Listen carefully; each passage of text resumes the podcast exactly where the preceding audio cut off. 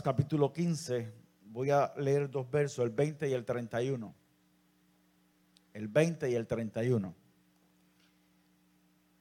Dice la Biblia, y levantándose vino a su padre, y cuando aún estaba lejos, lo vio su padre, y fue movido a misericordia, y corrió, y se echó sobre su cuello, y le besó.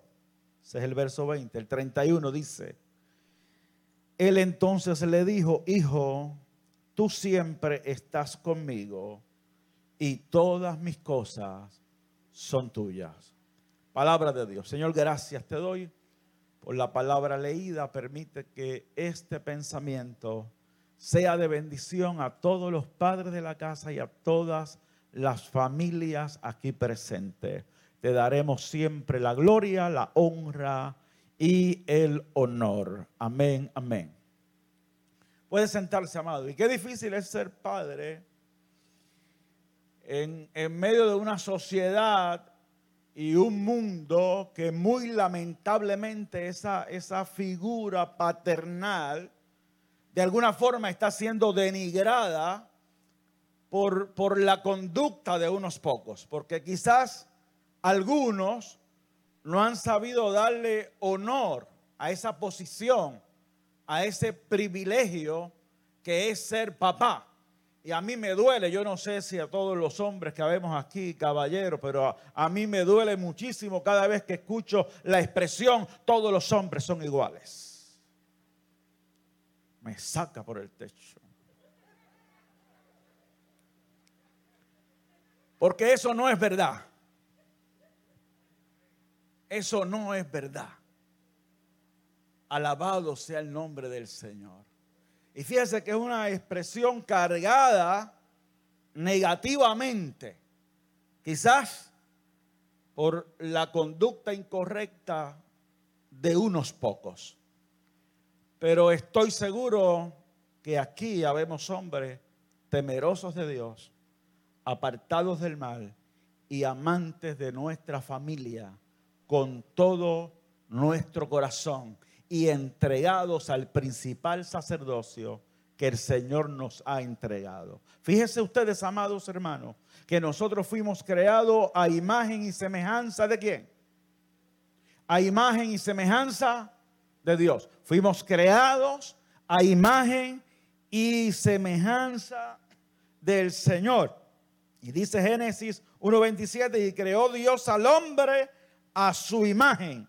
A imagen de Dios le creó. E Isaías 43, 7 dice, yo los he creado para que me adoren y me canten alabanzas. ¿Dónde están los adoradores aquí? Es muy importante que entendamos para qué fuimos creados. Fuimos creados principalmente para adorar al Padre Celestial.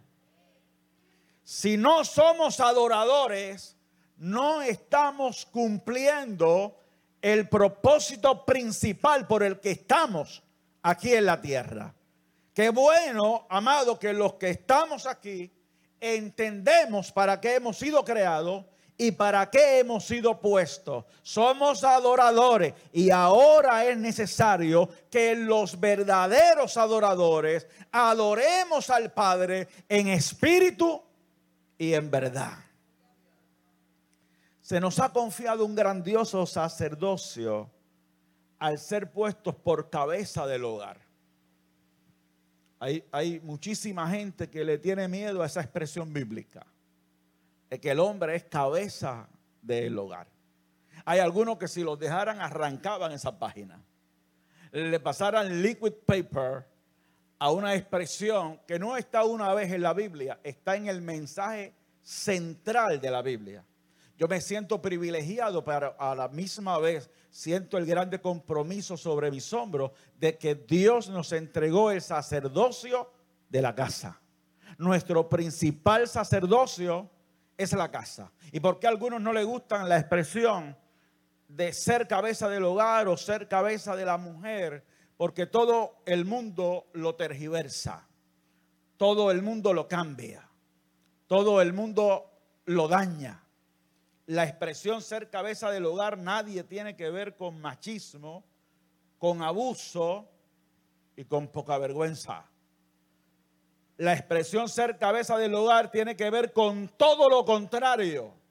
Tiene que ver con sacerdocio, con responsabilidad, con compromiso delante del Señor, porque nos ha confiado en nuestras manos algo que es propiedad de Él.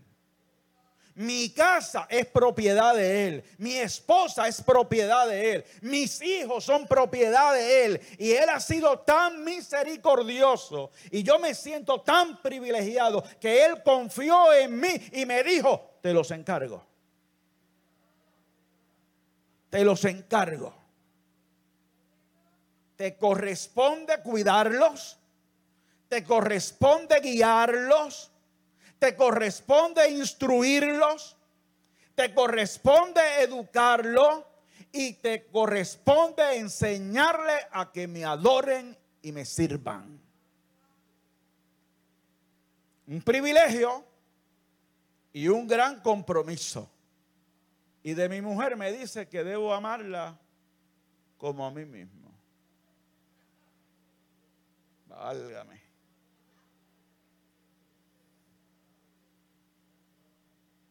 Porque el que ama a su mujer a sí mismo, se ama.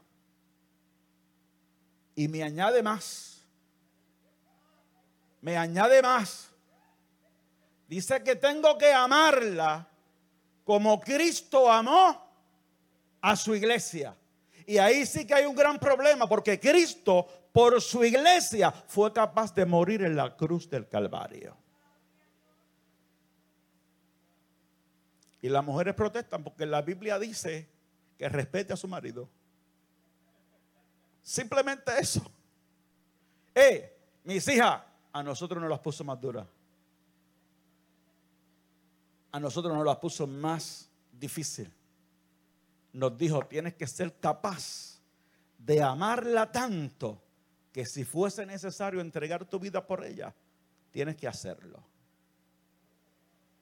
Puedes adorarlo. Que se te escape una sonrisa debajo de esa mascarilla. Levanta tu mano y adóralo con libertad, que Dios es bueno y su misericordia es para siempre. Así que tenemos que amar a nuestras mujeres y tenemos que amar a nuestros hijos y tenemos que hacerlo sin condición porque es una ordenanza del que nos creó para adorarlo, del que nos creó para servirle. Así que yo doy gloria a Dios por todas las mujeres de esta casa, por todas las madres de esta casa. Gloria al nombre del Señor que han tenido a bien hacernos el camino más fácil. Es maravilloso contar con una mujer temerosa de Dios. Somos bendecidos los que así la tenemos. Algunos tienen una mujer temerosa de Dios aquí. Honremos esa gran bendición. Ahora bien, si tenemos que agradar a Dios y somos hechos a su imagen y semejanza, y Él me ha entregado este sacerdocio, entonces yo tengo que procurar imitarle. ¿Y dónde yo encuentro imitar a Dios en su rol de padre? En Lucas capítulo 15. En la parábola que él narra. Y yo encuentro allí, amado, unas enseñanzas que me hacen temblar. Cuando usted lee la famosa parábola del hijo pródigo, los hombres nos hemos encargado de poner como protagonista de esa parábola a ese muchacho. Pero ese muchacho no es el protagonista de esa parábola. El protagonista de esa parábola es el padre de la casa. La enseñanza grande es del rol del padre de la casa.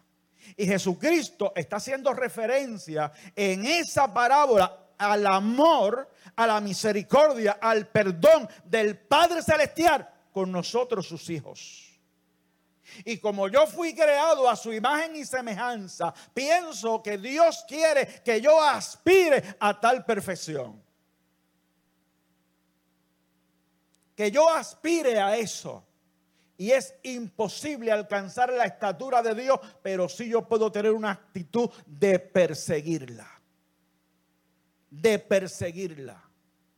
¿Y qué me encuentro en ese capítulo 15? A un padre que tuvo dos hijos y que el menor un día se le puso bravo y le dijo, me voy de aquí, dame lo que me corresponde.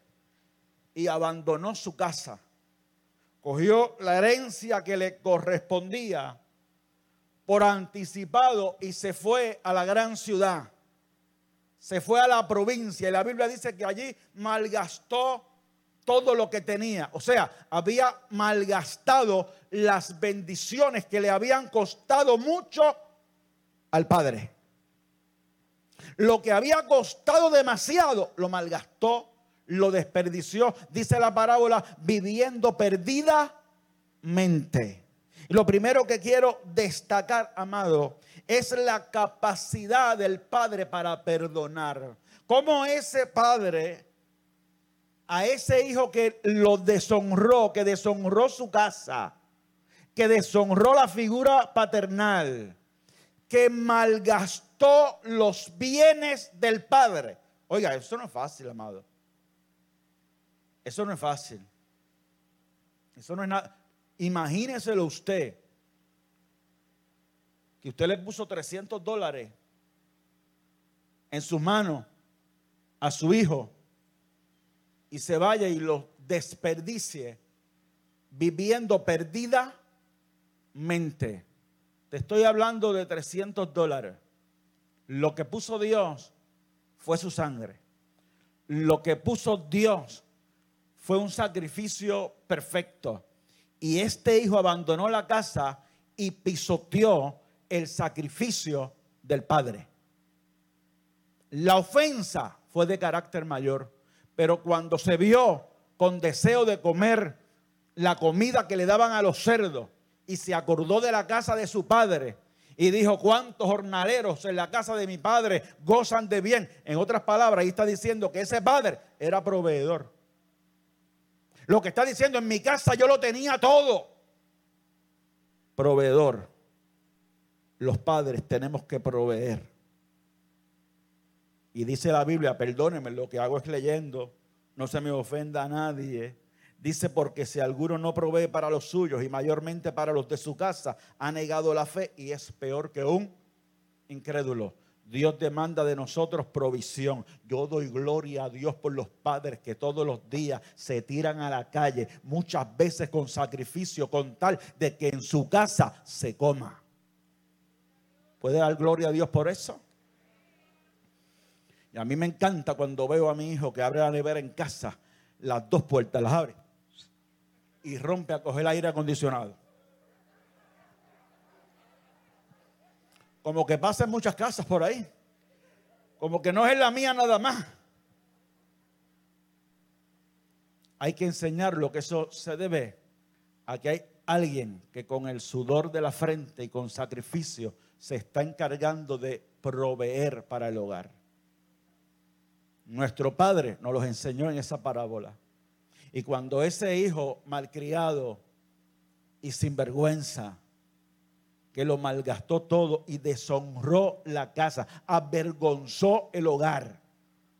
Cuando se arrepiente y viene de regreso, la Biblia dice que alcanzándolo el Padre a verlo de lejos, no esperó a que llegara, no había abierto su boca. Cuando el Padre dejó lo que estaba haciendo, salió corriendo al camino, lo abrazó, lo besó y lloró con él.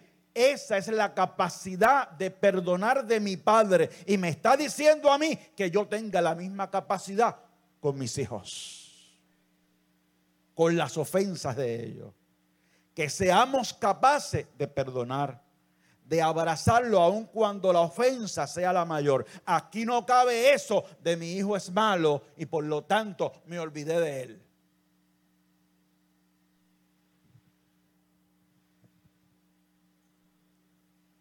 Dije que no iba a predicar. Eso fue lo que dije. Perdón. Inigualable capacidad para proveer, inigualable capacidad, amados hermanos, para perdonar, inigualable capacidad para recompensar. ¿Usted sabe qué hizo el Padre después de perdonarlo? Organizó una fiesta en su honor. Y no cualquier fiesta. Le dio el mejor vestido, el anillo, el calzado, llamó a Ivonne para el catering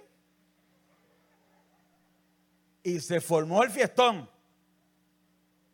Hasta el ministerio de danza estaba allí. Léalo, léalo, no me lo estoy inventando. Había juego de luces y se formó el fiestón en honor al que no se lo merecía. Esta fiesta no fue en honor al cuatro puntos fue en honor al que no se lo merecía. Esa es la capacidad de Él para recompensar. Por eso nosotros, amados, si algo vamos a velarle, a reconocer en nuestros hijos, es la capacidad de arrepentirse. Y cuando nuestros hijos se arrepientan de algo que cometieron, hay que abrazarlo, hay que perdonarlo y hay que hasta recompensarlo. Por eso aquí no cabe eso. ¿Qué haces tú dándole eso a ese hijo si no se lo merece? Lo que hay que estar en los zapatos de ese papá y de esa mamá, porque aplica a ambos, amado. El amor que Dios pone aquí por nuestros hijos es inigualable. Por eso hay cosas que yo no entiendo. Eso de que aparezca un muchacho en un zafacón eh, eh, perdonen, amado, pero es que yo no puedo entender una cosa como esa. Y ocurre más frecuentemente de lo que creemos. Imitemos, amado, la inigualable capacidad de nuestro Padre para tolerar. Y esta sí que está difícil. Porque cuando estaba en el fiestón, no estaba todo el mundo.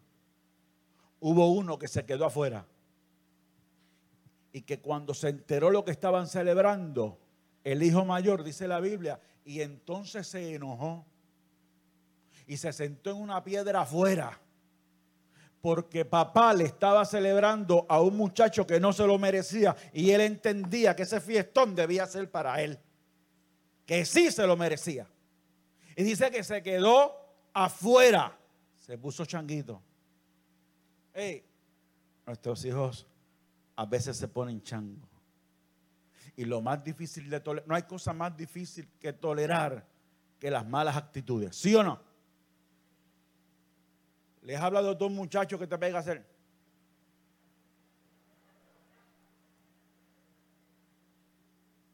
O que te hace una mueca. Tú le estás aconsejando o exhortando o regañando y te virotean los ojos.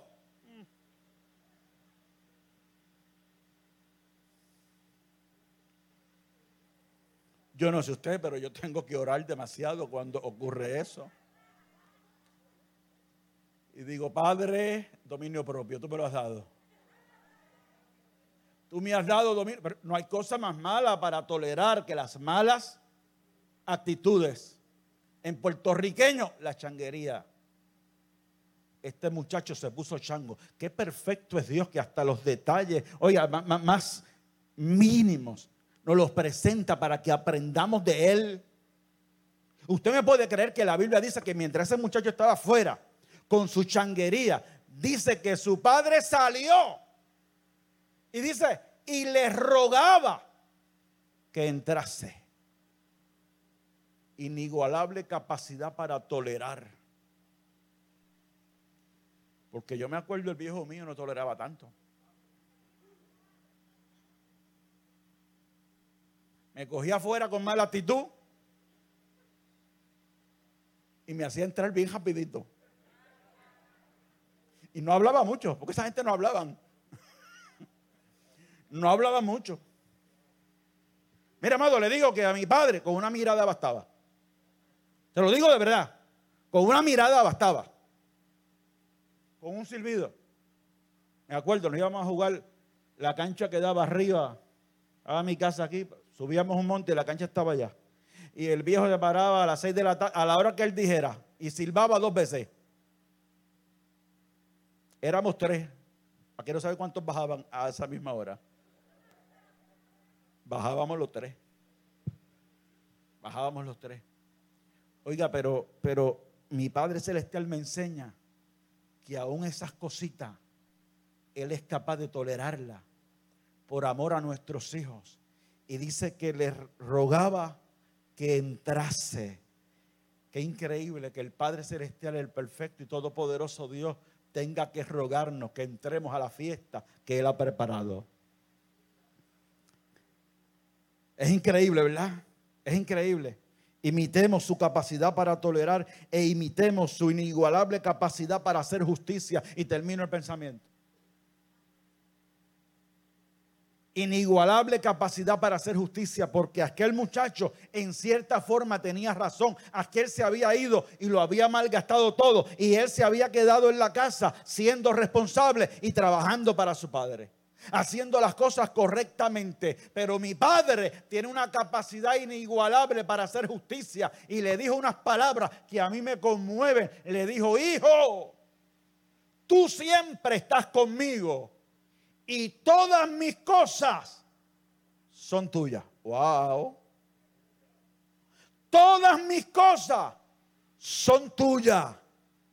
Pero este estaba muerto y ahora vive, estaba perdido y ha sido encontrado. Era necesario hacer fiesta, pero tú no te preocupes, tú eres de la casa, tú eres hijo de la casa. Todo lo que hay aquí, yo no tengo que organizarte nada porque es tuyo. Señores, el Dios del oro y de la plata nos está diciendo, hijo, todas mis cosas son tuyas. ¿Por qué nos preocupamos tanto a veces? Si el Dios que todo lo puede y que todo lo tiene nos dice, hijo, tú siempre estás conmigo y todas mis cosas son tuyas. Él es justo, es un Dios justo y sabe honrar a los que le honran. Como padres, seamos también capaces de hacer justicia. Los padres debemos imitar a nuestro Padre Celestial y los hijos deben tener consideración por su padre, porque estos dos hijos no tuvieron consideración. Uno lo malgastó todo y el otro intentó arruinarle un buen momento a su padre. El padre disfrutaba un buen momento y se prestó para arruinarle el buen momento. Yo espero que ninguno de los míos se preste para dañarme el día de hoy. Porque yo estoy de fiesta yo estoy de fiesta.